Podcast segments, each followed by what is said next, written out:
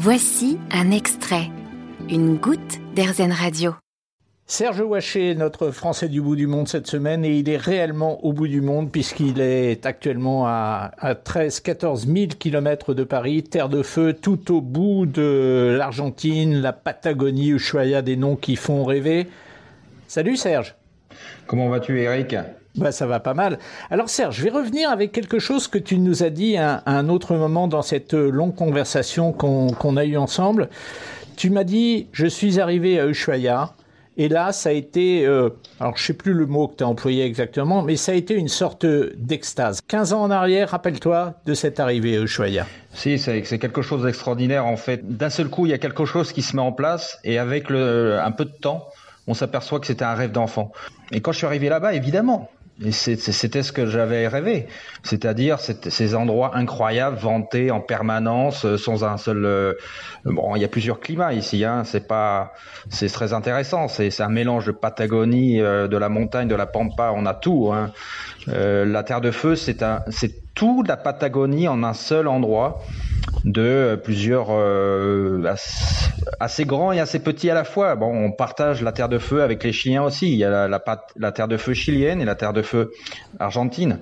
C'est une région extrêmement euh, euh, extrêmement sauvage et avec peu de population.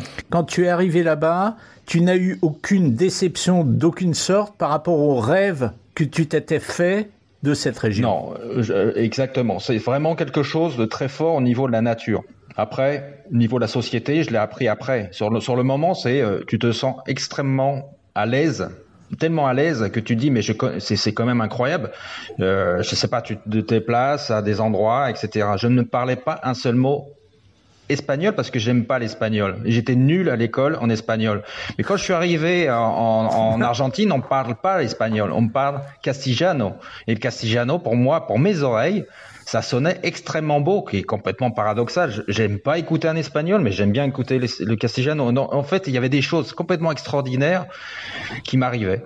15 ans plus tard, Serge, est-ce qu'on banalise ce qu'on a sous les yeux au quotidien? Est-ce que tu vois la Terre de Feu comme tu l'as vu ce jour de 2007 où tu es arrivé là-bas ça, c'est quelque chose de très intéressant, comme, tu me dis. Et avec la vie, pour moi, avec la vie quotidienne, les choses sont, on, a, on est dans la tête, dans le guidon. Et c'est vrai que le rêve, euh, s'extompe petit à petit.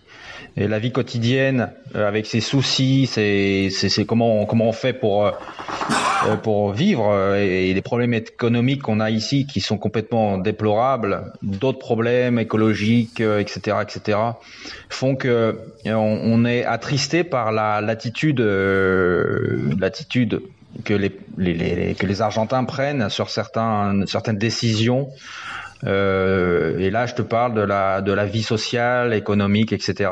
Mais la nature, elle, je te jure, la nature, elle me, elle, sera toujours dominante sur, sur l'être humain. Elle prendra, évidemment, elle prendra.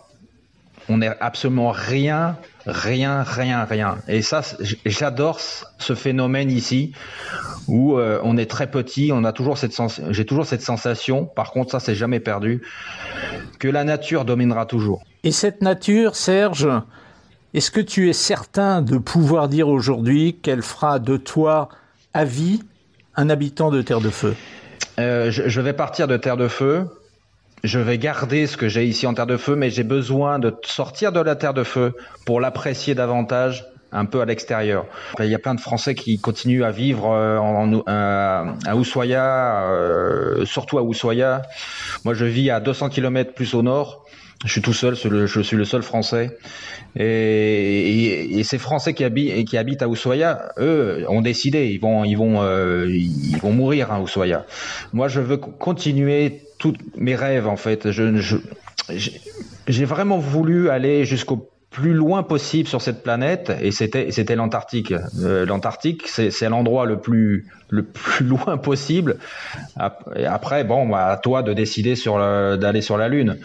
Serge, je vais retenir euh, cette euh, cette dernière phrase que tu as dit sur tu as évoqué le mot rêve et on va on va garder ça pour notre prochain entretien sur l'antenne de RZN Radio puisque tu tu passes la semaine avec nous. Avec plaisir.